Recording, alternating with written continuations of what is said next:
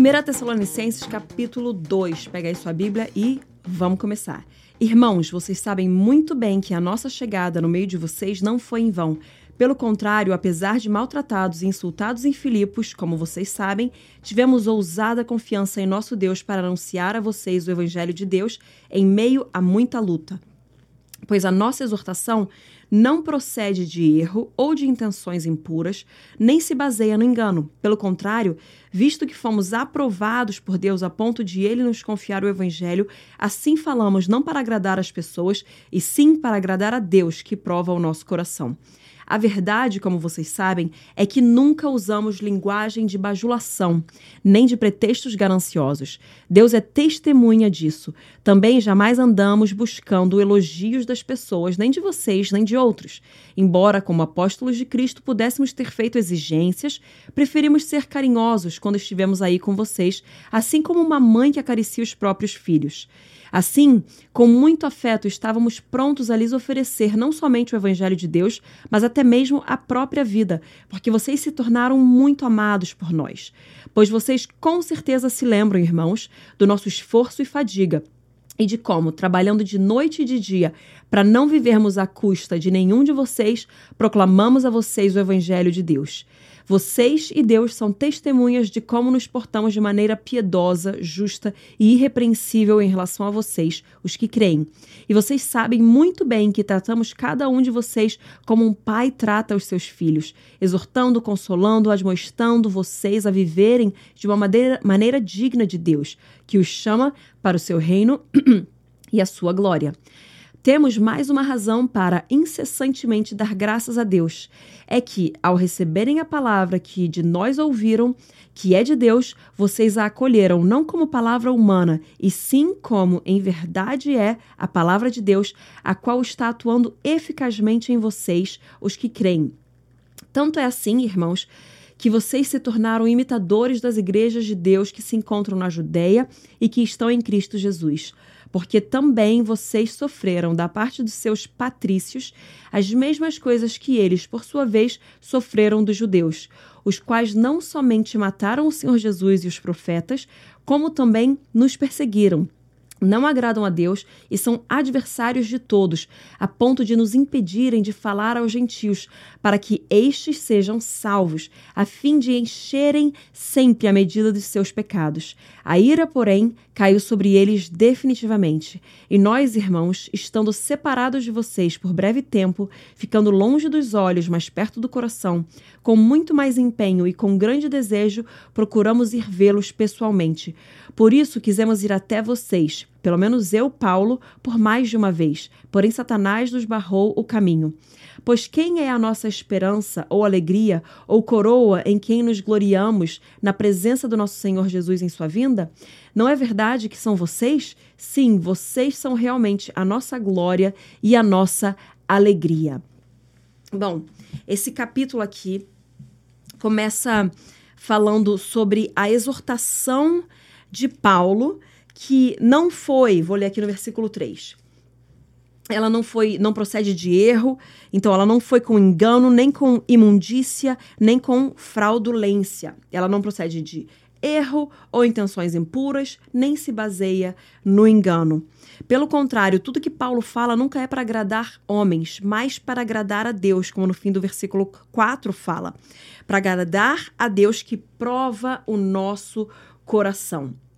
Então, tudo que ele busca falar não tem a ver com ele ser bem recebido pelo povo, não tem a ver com ele agradar as pessoas, não tem a ver com ele ser entendido ou compreendido. O que Paulo fala é sempre para agradar a Deus, porque é Deus quem prova o nosso coração. Daí, lá no versículo 11, ele mostra o afeto que ele tem por eles. Vou chegar aqui no versículo 11. Vocês sabem muito bem que tra tratamos cada um de vocês como um pai trata os seus filhos. Um pouco antes, lá no versículo 7 e 8, ele fala sobre como uma mãe acaricia os próprios filhos. Então, ele, ele tem um carinho extremo por esse povo e ele mostra que ele ama eles e ele mostra que ele está trazendo essa exortação e consolo porque ele ama aquelas pessoas e, e que tudo isso é para conduzir eles de uma forma dignamente para com Deus. Então, eles trazem essa exortação, eles trazem um consolo para que o povo se conduza de uma forma digna diante do Senhor, porque esse próprio Deus é quem chama eles para o seu reino e para a sua glória. Então, ele exorta e consola, admoestando essas pessoas a viverem de maneira digna de Deus.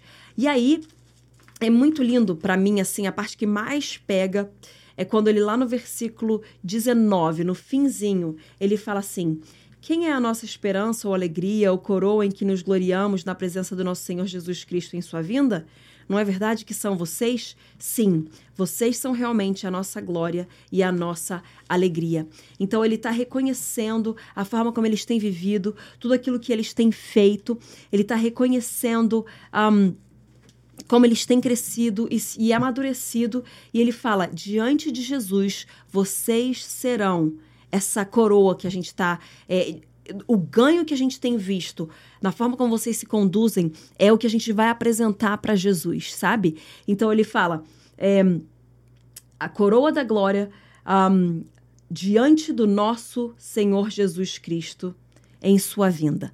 Então ele está mostrando que eles têm caminhado tão bem que eles próprios são a glória e a alegria de Paulo e daqueles que plantaram a semente naquela cidade, para aquela igreja, naqueles, naquele momento ali.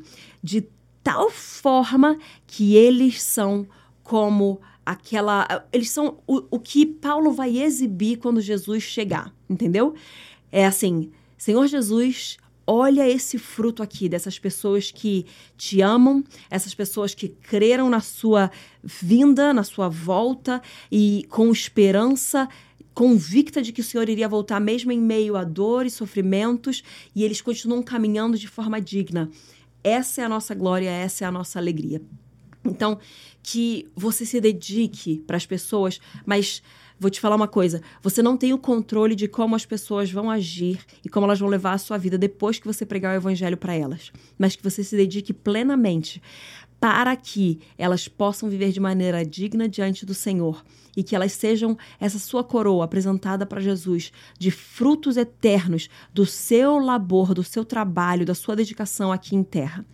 Pai, obrigada pelo teu amor, obrigada pelo teu Santo Espírito e obrigada por tudo aquilo que o Senhor entrega em nossas mãos, que nós venhamos ser bons mordomos, que nós venhamos entregar tudo o que nós podemos para que um, a nossa dedicação dê frutos e bons frutos e que a gente possa apresentar isso a Ti, Jesus Cristo, na Sua segunda vinda, na Sua volta, no Seu retorno. Que a gente possa apresentar esses frutos de muita dedicação, de muito trabalho, de muito esforço que nós fazemos aqui para de alguma forma expressar de volta o nosso amor a Ti. Nós te amamos e que Deus abençoe, que o Senhor abençoe cada um aqui que está ouvindo e que nós venhamos um, sempre buscar te agradar, Senhor. Buscar agradar o seu coração, porque é o Senhor que testa e que prova o nosso coração.